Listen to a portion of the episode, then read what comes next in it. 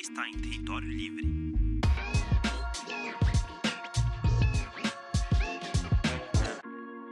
Essa última semana eu fiquei assim, eu perdi horas, não sei se eu perdi, mas eu gastei horas no Midjourney, que é aquele programa de, de gerar imagem com prompt de uhum. texto. E aí depois eu fiquei vendo vários vídeos sobre, sobre IA. E assim, a minha impressão é que nos últimos dois anos é, a IA chegou no grande público assim de uma forma bizarra. E eu imagino que na medicina seja parecido. Você sentiu alguma diferença na prática da medicina nos últimos dois, cinco anos relativos a, a, a disseminação de tecnologias? De tecnologia, com certeza. Inteligência artificial ainda não, né? Acho que ainda é muito novo e ainda estão tentando ajustar isso para a medicina, é por causa da questão ética. Mas em tecnologia, eu percebi muita diferença, até, até na minha faculdade, né? Que eu, eu fui ver que agora tem uma liga de empreendedorismo e uma, uma parte do pessoal já envolvida com tecnologia. E é uma coisa que na minha época não, não, não era muito falada ainda. A gente tinha, né? Tinha parte de cirurgia robótica, mas isso de health tech, assim, ainda estava bem embrionário aqui no Brasil, né? Isso quando comecei a fazer a engenharia de computação, comecei a, à noite, comecei a frequentar esses eventos de hackathon, health tech, startup weekend. Tinha pessoas já fazendo a medicina, mas era, era minoria. Nos Estados Unidos já estava mais difundido já, já faz um tempo. Mas vem crescendo muito, muito. E aqui, principalmente aqui no Brasil, cresceu muito de uns anos para cá. Acho que a pandemia trouxe isso mais ainda, né? O, o Conselho Federal de Medicina aprovou a telemedicina, que é uma coisa que eu já queria, já estava batalhando fazia muitos anos. Finalmente foi aprovado aí às pressas e acho que foi uma conquista. E isso realmente mostrou o quanto a gente precisa, né? Quanto a medicina tinha que começar a se envolver desse lado, porque a gente ficou muito para trás comparado com outras áreas. Acho que o médico ainda estava muito confortável, né? Na, na posição, assim, acho que já tem tanta coisa acontecendo e é uma carreira um pouco mais, assim, tradicional. E demorou um pouquinho para se adaptar, mas agora tá, tá indo exponencialmente aí a evolução. É, né? Nem, nem todas as áreas é, seguem as novas tecnologias da mesma forma, ainda mais é, carreiras mais tradicionais, que você falou. Eu sei que no, no, direito também tem muita resistência em adotar algumas tecnologias. E, e mas assim, é, eu pelo menos já fiz isso várias vezes de ah, estou sentindo uma dorzinha aqui, uma dorzinha ali, vou jogar no Google antes de consultar o um médico, né? E os médicos sempre falam, ah, não faça isso, mas é meio irresistível agora com o chat GPT e esses large language models, é, foi um deu um salto para autodiagnoses, assim, diagnósticos. É, como, como é que os médicos estão lidando com pacientes que fazem isso? Então, o chat GPT eu até cheguei a usar, né, tentando ver se ele diagnosticava assim doenças, mas ele realmente ele, ele é de sempre falar para você ir no médico.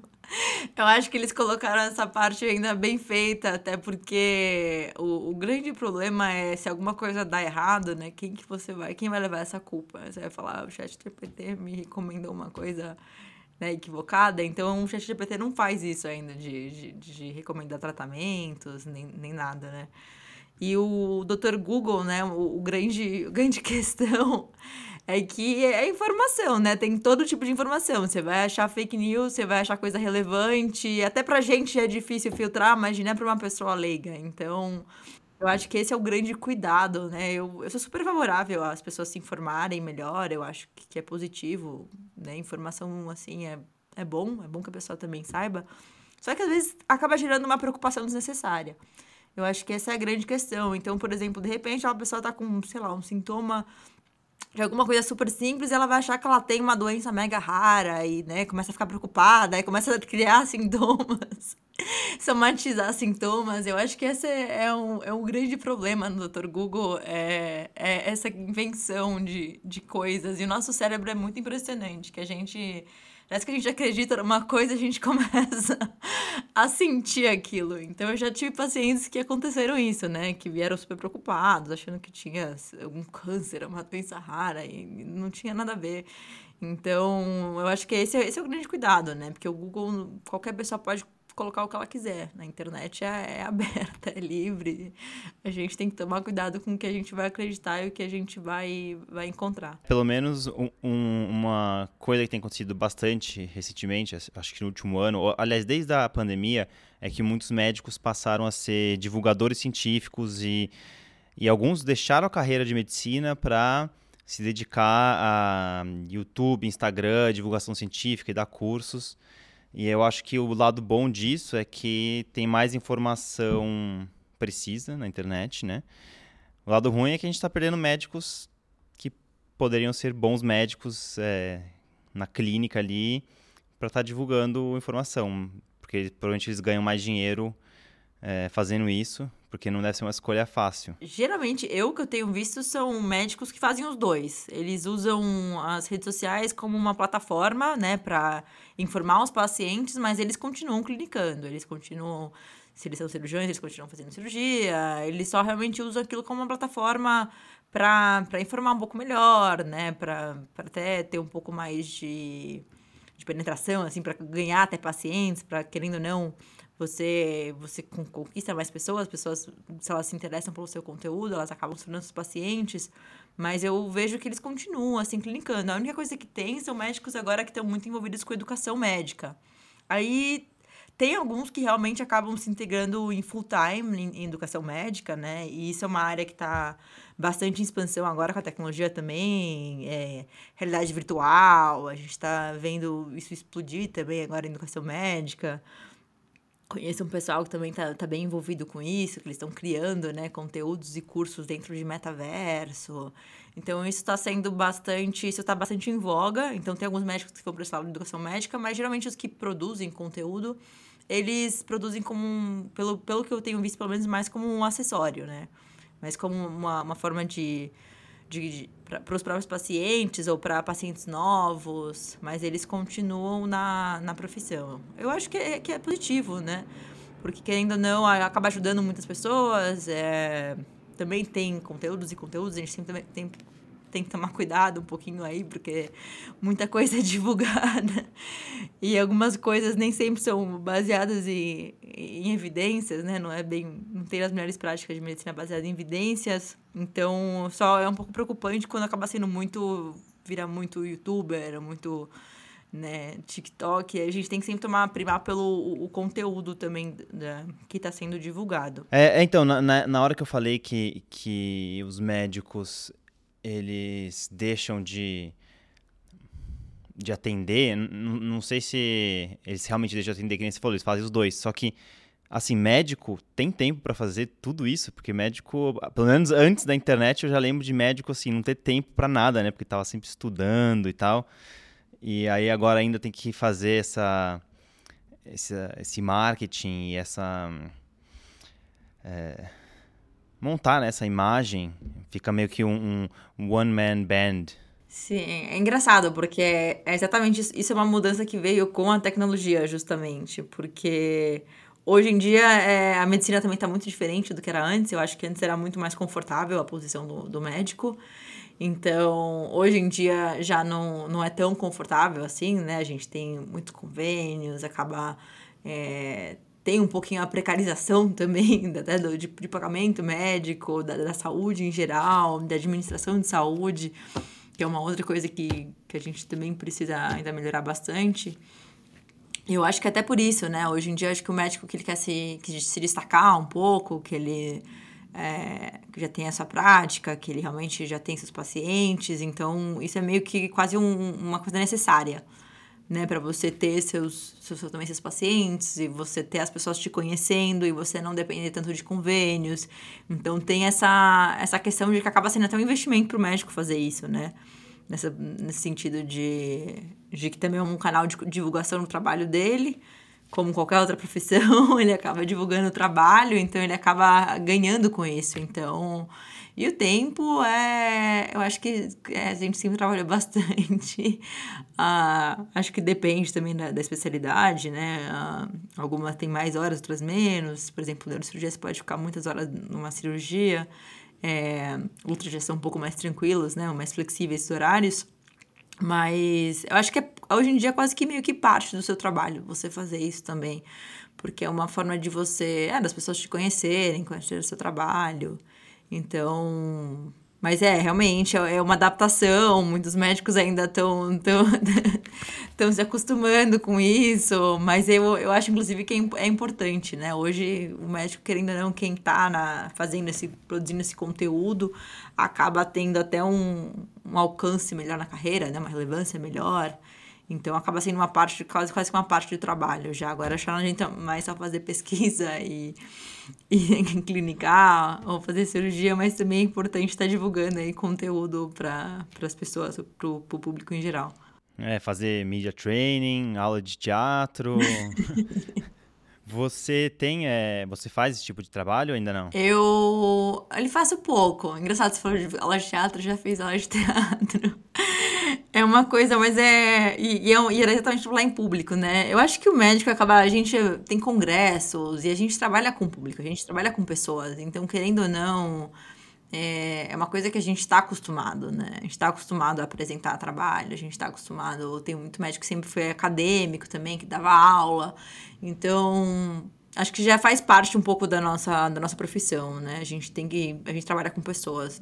Então, de qualquer forma, agora colocando uma câmera, ou por câmera, ou, ou, ou ao vivo, em pessoa, pessoalmente, a gente trabalha com pessoas. E eu acho que agora isso faz parte, né? Você consegue falar com ainda um público ainda maior é, através da internet aí, das redes sociais. É, não, pra gente que tá do outro lado é, é maravilhoso, porque é isso, tem, tem acesso a conteúdos, é, a gente aprende muito sem necessariamente pagar uma consulta, ou, ou às vezes eu só tô interessado em, em um certo assunto e, e tá lá, está disponível com baitas profissionais aí.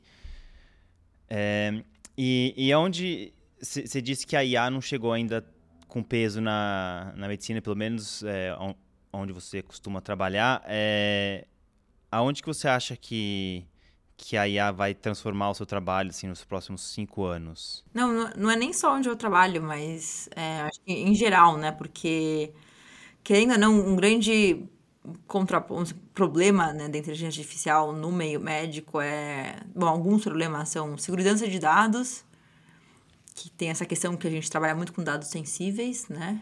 E, e tem a questão de, da responsabilidade mesmo. É, por exemplo, acontece, a gente coloca um inteligência artificial para fazer uma triagem e faz um erro, um erro grave. Isso custa uma vida de alguém. Quem que você vai colocar a culpa? É a mesma coisa do carro autônomo, né?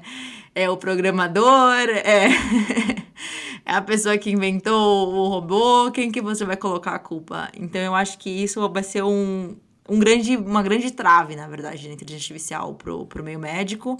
Mas algumas coisas já são feitas. Por exemplo, radio, radiologia, né? Uma, é uma área onde, onde eu acho que vai ser muito mais fácil a penetração de inteligência artificial, já está sendo usado, inclusive. Então, eu acho que diagnóstico por imagem, é, muita coisa vai ser feita puramente por inteligência artificial, né? Tirando intervencionista mas isso realmente a gente já tem até softwares excelentes. É, mas as, a, acho que essa parte de decisão clínica fica muito na, nessa questão de responsabilidade, né? na, na questão ética. Então, você não pode culpar uma inteligência artificial. A gente responde, né? Sempre legalmente pela nossa prática. Então, querendo ou não, existe isso. E eu acho que isso é o grande entrave ainda no, no meio médico para a inteligência artificial. E ainda vai ser um, um problema, assim, no, nos próximos 5, 10 anos para tentar descobrir como que eles vão, como vão ser realizados. Mas eu acho que é uma ferramenta que acho que pode ajudar muito o médico. Então, vai ser sempre, acho que, auxiliando o, o, médico. Então, vai ter coisas que vão ficar muito mais fáceis. Você pode ter sugestões de diagnósticos, porque, querendo ou não, a gente trabalha com fluxograma, né? É, a gente tem... Uh, por exemplo, a gente tem os sintomas, e aí você tem as suas hipóteses, diagnóstico, a gente se baseia né, em medicina baseada em evidências, e isso sempre se. Isso toda hora está renovando. E, e, a grande coisa da inteligência artificial é que ela pode conectar a gente com updates, né? Como, por exemplo, up to date, e ter essa informação talvez de uma rapidez muito maior do que a gente conseguiria processar sozinho. Então, assim, a gente não consegue estar tá lendo todos os artigos que estão aí, mesmo da, mesmo da área, né? Mesmo super especialista é, tem dificuldade em se manter atualizado com tudo que, que sai de publicação todos os dias. Então, nesse, nesse, nesse aspecto, eu acho que a inteligência artificial vai ajudar muito. Porque ela vai realmente conseguir, acho que, verificar toda essa, essa quantidade de informação e ver o que, que é mais relevante e conseguir trazer isso para o médico. Então eu vejo que isso vai ser assim um, um grande ponto. Ainda não não não não não está feito. Assim, já existe provavelmente essa programação, mas ainda não está feito porque acho que ainda não está conectado com toda essa base. Uhum. Tem, tem gente que usa o, o chat EPT para justamente fazer isso. Então ele, ele alimenta o chat EPT com dados novos, no caso, sei lá, seleciona ali 50 papers, vai jogando ali os papers para o chat ler e aí fala, cara, me resume isso em é, com os principais pontos em, sei lá, 3 mil caracteres. E, e, pode ser um baita adianto, né? E, e assim, a IA não precisa ser melhor que o médico para começar a tirar a trava. Ela só precisa. Aliás, não precisa ser perfeita. Ela só precisa ser um pouquinho melhor que os seres humanos, né? Porque erro médico causado por seres humanos acontece o tempo todo, né? E, e, quem se responsabiliza é o médico ou é a instituição? Não, é, é o médico. Ah, geralmente é o, é, o, é o médico, né? Que ele, bom, também é instituição, mas sempre vai recair no médico e dependendo do que for, ele responde ao conselho. Então, tem toda essa questão, inclusive podendo perder o, o registro, né? Dependendo do que foi feito. Então, eu acho que esse é um ponto muito importante da, ainda da, né, da saúde, que vai ser difícil, né? Na questão da inteligência artificial, porque você não, você não pode deixar simplesmente um robô tomar essas decisões, porque se ele fizer alguma coisa, né? Que isso acontece, isso acontece realmente, acontece com as pessoas, isso acontece com o ser humano. Mas, assim, quem que vai se responsabilizar? E, e, e também tem a questão da ética, né? Aquela coisa do julgamento.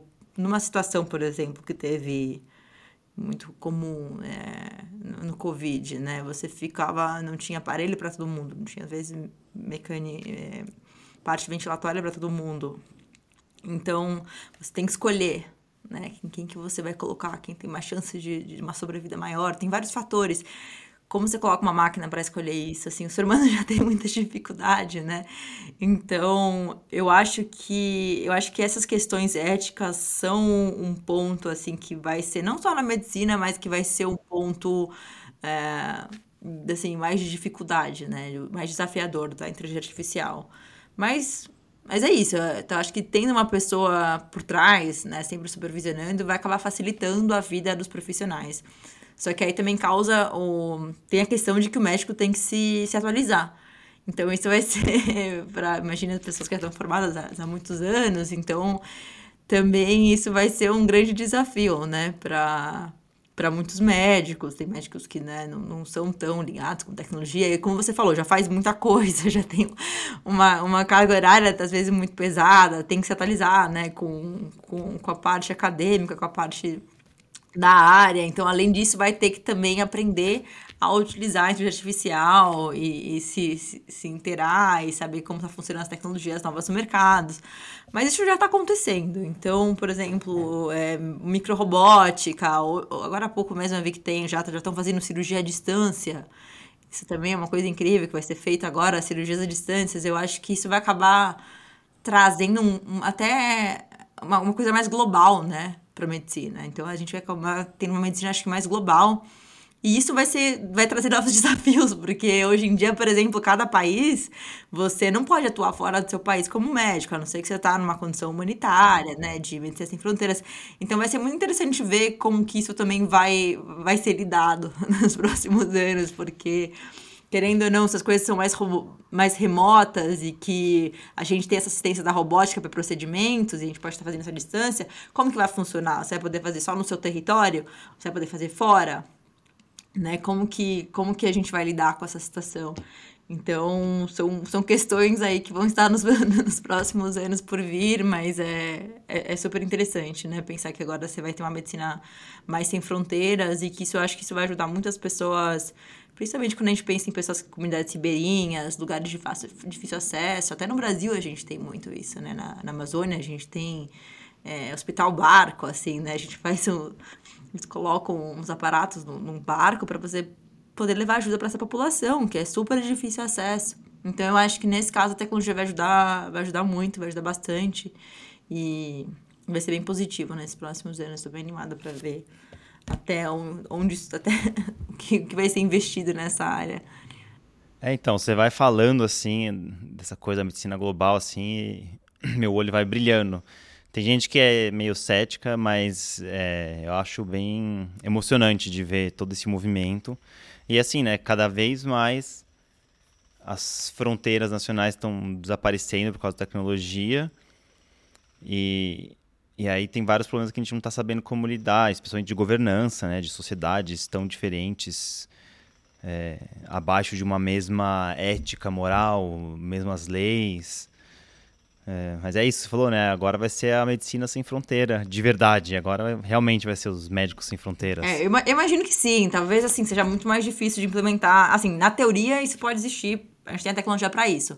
Mas, lógico, na prática as coisas vão ser um pouco mais complicadas, exatamente por isso, né? Cada, cada país também vai reagir de uma forma, alguns vão.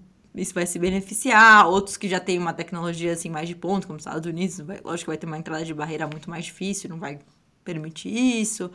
Então, eu acho que no Brasil mesmo, difícil também permitir entrada, não sei, disso, como de médicos que não tenham registro aqui. Mas vai ser uma coisa que realmente vai ser, acho que talvez mais colaborativa até. Porque querendo ou não, acho que a grande vantagem vai ser, imagina, você pode ter uma equipe cirúrgica, cada cirurgião de um país, discutindo ao mesmo tempo ali, né, em, em tempo real. E isso, eu acho que isso traz um, um avanço muito maior, né? A gente tem, a ciência é baseada nisso, não pode ter fronteiras para o conhecimento. Isso... É, fora que, que assim é, aqui, vira e mexe no SUS, tem, sei lá, fila para alguma cirurgia que teoricamente é simples, mas tem fila porque falta médico. Agora, se tiver um médico ocioso em algum outro lugar do mundo que possa fazer a cirurgia e ajudar essa pessoa, é, por que não, sabe? É, normalmente é, o que barra, eu acho que é política mesmo, né? A, a decisão de vamos, vamos aceitar ou não. Questão é um pouco complicada, porque não é só o médico que falta. Geralmente o que falta é mais o recurso mesmo, é toda a infraestrutura. A gente vai pensar que hospital de, de ponta, é, a gente está aqui numa região de São Paulo, né? São Paulo é capital, então a gente tem hospitais que são, assim, maiores hospitais da América Latina. Só que se a gente sai e a gente vai para uma área mais rural, né? Mais não vai ter nada. É difícil encontrar, às vezes, um, hospital que tenha o, o, o aporte necessário para uma cirurgia maior, por exemplo. Até na, na, medicina privada, às vezes, é difícil de encontrar. Então, eu acho que existe também essa questão da infraestrutura. Porque, querendo ou não, essa tecnologia é cara, né? Se... então, vai ter que também exigir é, muito investimento e, e tudo que lida com política é um pouco complicado, porque às vezes troca governo, começa tudo do zero, e aí cada quatro anos, às vezes, a gente vai reciclando, e aí tudo que foi feito, depois eles param. Então, assim, isso, isso é um pouco complicado, e, e, e, antes fosse só essa questão do médico que, que consertasse, eu acho que isso, infelizmente, ainda vai é, demandar um pouquinho mais uh, de tempo, e, e não vai ser tão fácil de resolver. Porque é, a grande questão é investimento, é investimento na infraestrutura mesmo adequada, né? Tanto que muito médico, até que, vier, que veio para o Brasil, até, até para mesmo médicos cubanos, eles saíam das regiões mais afastadas porque viam que não tinha condição nenhuma. Começava até pela segurança e integridade física do médico, que às vezes está lá numa região super isolada e de repente vem uma pessoa armada e ninguém faz nada. Então, assim, é uma coisa que a gente nunca para para pensar, né? Que até isso falta, assim, o básico, além da gente já fazer uma, às vezes, uma medicina quase de guerra, assim, dependendo da área, da, da, da situação, é, falta segurança, falta, falta coisas mais básicas, né? Então, eu acho que a gente primeiro tem isso para se resolver nesse país, é muito complicado. A gente é um país que tem uma escolaridade ainda não das melhores, uma escolaridade primária, básica, pública, né, de, de qualidade bem ruim, a gente for comparar em níveis mundiais. Então, falta isso, né? Falta uma esclaridade básica das pessoas. Às vezes, as pessoas não têm uma noção, às vezes, nem de, de higiene, de saneamento básico.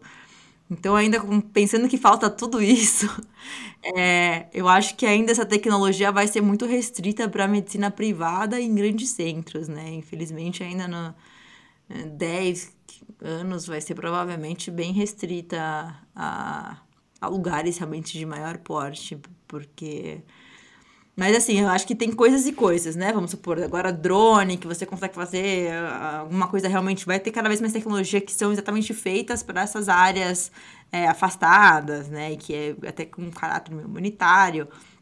Então, nesse sentido, a gente acho que consegue realmente ter uma facilidade maior, né? Essas coisas. Hoje em dia a gente faz ultrassom de bolso. Você tem um aplicativo que você conecta e você tem um aparelhinho super assim de baixo custo que você conecta no celular e você consegue fazer um ultrassom. Então, assim, esse tipo de tecnologia sim que vai ajudar muito e que, são, e que vai baratear. Mas alguma coisa mais avançada, sabe, de, de robótica mais avançada, talvez seja um pouquinho mais complicado. Mas talvez não também. Aí a gente vai depender, né, da, da nossa governança e, e... Pô, Aline, em cinco minutos você me faz sonhar e, e me joga um balde de água fria ao mesmo tempo. Você falou bastante da, da, do que falta no Brasil. Você trabalhou no SUS, né? Também. Trabalho ainda, na verdade. Trabalho ainda. E o que, que você acha, assim, qual, qual que foi o, o a coisa mais absurda que você já viu e qual foi a coisa mais emocionante assim que você já viu no seu trabalho no SUS? a coisa mais absurda tem algumas, né? Essa questão da segurança é, é uma questão que eu, eu fiquei bem impressionada, porque já, já tive colegas médicos, por exemplo, que estavam trabalhando numa uma unidade básica de saúde mais periférica e tinha às vezes pacientes que vêm pedindo para você renovar uma receita de vários remédios controlados, assim, de uma quantidade absurda, e a, e a pessoa não vai fazer isso, né? Não, se não tem critério, a pessoa falou que não, e, e de repente a paciente era envolvida com PCC, e, e, eu sei que o médico teve que sair escoltado. Então tem essas questões da que eu falei da segurança que acabam sendo bastante absurdas de, de se pensar, né? Você pode, às vezes, tem, tem pacientes que às vezes agridem até o médico, ficam um pouco nervosos com o diagnóstico. Comigo nunca aconteceu nada, mas eu já vi, assim, pacientes batendo na porta e, e ficando realmente agressivos. Eu acho que isso foi uma coisa bastante chocante. É, e coisas positivas, eu, eu, eu acho que o SUS é impressionante, na verdade.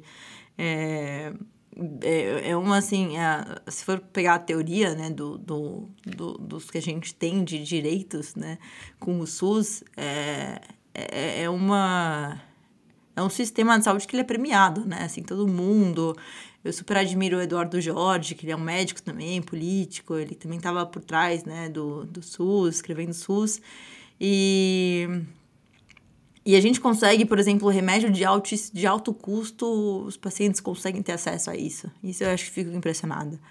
Então, a nossa vacinação, ela é, ela é exemplo no mundo. Lembro até hoje tinha uns amigos é, médicos alemães que eles vieram para cá na época da Copa e eles falaram, nossa, é incrível, vocês tinham vacina assim na, na acho que era no, na, onde que era? No mercado estavam dando, e tem as campanhas mesmo, que às vezes são para fazer acesso à população, que às vezes é no mercado, sabe? Ele falou, gente, me deram uma vacina de graça, assim. E é verdade, se você for pensar se é para os Estados Unidos, o quanto que não vão te cobrar por essa vacina? Então a gente tem acesso a essas coisas que a gente tem que valorizar, não tem como, né? Tem que tem que valorizar o SUS. Deixa eu dar um passo atrás, então. É, porque a gente fala muito de SUS e talvez as pessoas não, não tenham uma noção do que é o SUS. O que, que é o SUS? O que, que é o Sistema Universal de, de Saúde? Ah, um Sistema é, Único de Saúde, né? Ele... É, primeiro, antigamente a saúde ele só era, era, era mais vedada para pessoas que eram contribuintes, né? Quem tinha segurança social, segurança social. E depois ele se tornou universal. Então, assim, todo todo brasileiro tem direito, né? Até as pessoas de fora que estão aqui no nosso território morando aqui, elas também têm direito ao acesso ao SUS.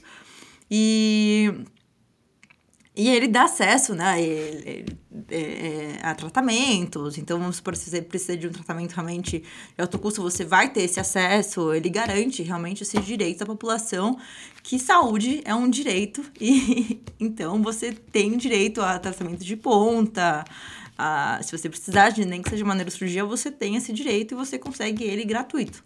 Inclusive, a gente também tem né, os remédios gratuitos.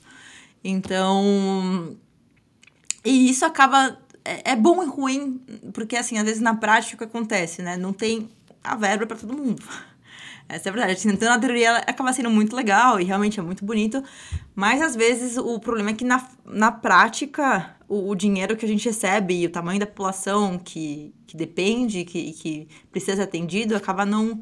A conta acaba não fechando, né? Então, esse é, esse é o grande problema, que às vezes as pessoas acham que o SUS é tão ruim e tudo mais. Mas, na verdade, não é porque, assim, é excelente. Muitos dos médicos que trabalham no SUS são os, os mesmos que às vezes estão lá no HC, que estão na, no Einstein.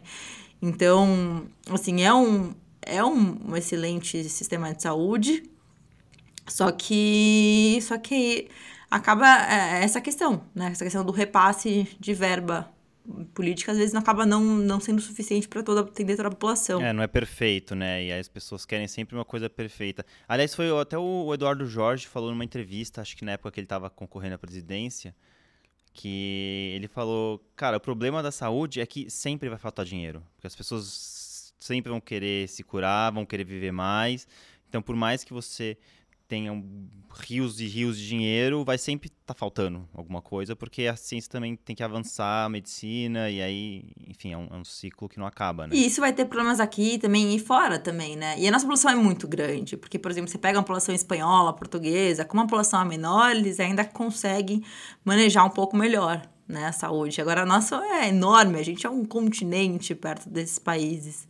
Então, e tem muita. Também tem a questão da economia, muita gente não contribui, tem, né? A, é, tem a questão da informalidade, então tem muita gente que acaba não pagando imposto. Então, assim, existem várias questões do nosso país que acabam também contribuindo para essa dificuldade, né? Essa, essa trave. É, isso nem contando, né? Também casos de corrupção e, e tudo mais. Mas, por exemplo, tem um sistema como o da Alemanha. Na Alemanha, eu acho que é, é mais suplementar. Então é muito atribuído com a sua contribuição. Se não contribui nada, você não, não tem acesso a, a, todas as coisas, você precisa pagar taxas. Então aqui a gente não paga taxas, né? Então, não sei, talvez precisaria de algum, algum ajuste, talvez provavelmente vá acontecer nos próximos anos. Não, não, não tenho certeza, mas no sentido de que ele cobre a população de, de assim, de de muitos recursos, é, isso sim, isso é admirável. Então, é, mas talvez tenha que ser pensado um pouquinho melhor nessa questão da gestão política no, nos próximos anos agora, porque a gente tem uma população cada vez também mais envelhecida, e aí vai ter a questão também de aposentadoria. Então eu acho que vai ter muitas, é, muitas coisas que vão mudar nos próximos anos, né? Tanto na, na parte da saúde, como a questão da segura, é, seguridade social, é, como que a gente vai fazer para essa conta fechar, né? Que que está sendo um, grande obstáculo, porque a população mais velha, lógico, que as doenças que aparecem quando você tem maior idade vão ser mais frequentes, e são doenças que, que são caros os tratamentos, né? Tipo, doenças oncológicas, é um tratamento custoso, então é, vai ter que ser, provavelmente isso vai ser remanejado, né? Não sei, talvez seja repensado nos próximos anos. Você acha que a gente, eu e você, a gente vai ver a cura do câncer? É eu acho que vai, ser, vai ter muito avanço nessa área, até porque a gente tem hoje em dia umas tecnologias bem impressionantes, né? Por exemplo, CRISPR, que é um editor aí de, do nosso código genético, e isso trouxe enormes avanços na farmacogenômica, né? E teve também a contribuição de Steve Jobs, que contribuiu com, com é, quantias enormes para essa área, é, de desenvolvimento. Até hoje em dia, o filho dele também está é, tá lidando muito com isso, com essa parte biomédica, avanços na área de biotecnologia ligado também ao câncer. E então, eu acho que vai ser bem avançado, assim. Com certeza a gente vai ter terapias gênicas e até mesmo individualizadas nos próximos 30 anos, eu acho que sim. É bem provável talvez todo tipo de câncer, como também nossa célula tem uma capacidade de mutação muito incrível, não sei, mas a gente vai conseguir, alguns cânceres vão estar radicalizados, erradicados, eu acho que sim, viu? Eu acho que a gente vai ser capaz de alterar já o nosso código genético para conseguir combater várias doenças, na verdade. A gente vai conseguir mapear bem melhor e saber onde estão as mutações e como a gente pode modificá-las. Eu acho que sim. Que bom. É, qual que é a sua especialidade? Eu não, eu não fiz. Na verdade, eu comecei a fazer medicina de, fam, é, medicina de família quando eu me formei. E eu validei meu diploma, comecei a validar o diploma fora, no exterior. Então eu tava esperando, né, para fazer a minha especialização fora. E, e, nisso, no meio termo, eu acabei decidindo ir para um, um outro caminho, aí, num caminho mais de administrativo e de health tech, de tecnologia. E agora eu, tô, eu decidi, tive que fazer uma difícil escolha entre ir para especialização na Alemanha ou ir fazer um MBA. E, e eu acabei decidindo por fazer um MBA. Então, vou querer participar da, dessa onda tecnológica na, na área da saúde e decidi pôr a mão na massa e falar: bom, não vou deixar só os outros é, fazendo toda essa revolução aí na, na medicina, disrupção na medicina, e que eu queria estar tá mais envolvida com esse outro lado da área médica. E, e se você pudesse, aliás, se você tivesse escolhido ir para a Alemanha fazer a sua especialização, você iria fazer o quê? Eu ia fazer psiquiatria ali. é, eu já tinha falado que eu ia fazer psiquiatria. E e foi, é, foi uma coisa até ser uma proposta, assim, e no final foi uma difícil decisão. é, eu gosto muito da área de saúde mental também, mas sempre dá tempo de fazer depois, né? Pois é, né? Ainda mais você que, que era da ciência da computação, resolveu ser médica, agora vai ser administradora. Bem versátil o seu perfil, né? Sim, eu acho que a gente sempre, eu só acho que uma eterna aprendiz e, e é bom aprender coisas novas, eu acho que é bom para o nosso cérebro, a gente começa a fazer conexões e a gente vê padrões onde outras pessoas não veem, né? Quando a gente começa a ter informações de diferentes áreas, a gente começa a ligar os pontos e sempre me ajudou muito, até mesmo com a medicina é, me ajudou a saber outros conteúdos, né? Saber coisas fora da medicina. Então, eu acho que me faz melhor médica até, não sei, de certa forma, me faz talvez simpatizar um pouco mais com, com os pacientes e, não sei, trabalhar mais. Acho que quanto mais a gente trabalha, mais a gente aprende, mais a gente vê que a gente consegue fazer também. Você fez essa pergunta, né? De, nossa, mas aguenta, né? Você já faz tanta coisa, os médicos, mas é. Acho que é aquela coisa, quanto mais você faz, mais você consegue fazer. Quanto menos você faz, parece que menos você consegue fazer. Não é porque você tem mais tempo livre que você tá podendo fazer mais coisas. Eu acho que as pessoas acabam entrando num num basal, assim, né? De, de acabar fazendo menos. E quanto mais high performance, mais as pessoas elas conseguem atingir, mais elas conseguem é, fazer mesmo, concluir. Tudo bloqueio mental, galera. Aline, obrigado aí pela, pelo papo e até uma próxima. Obrigada, obrigada a você, viu?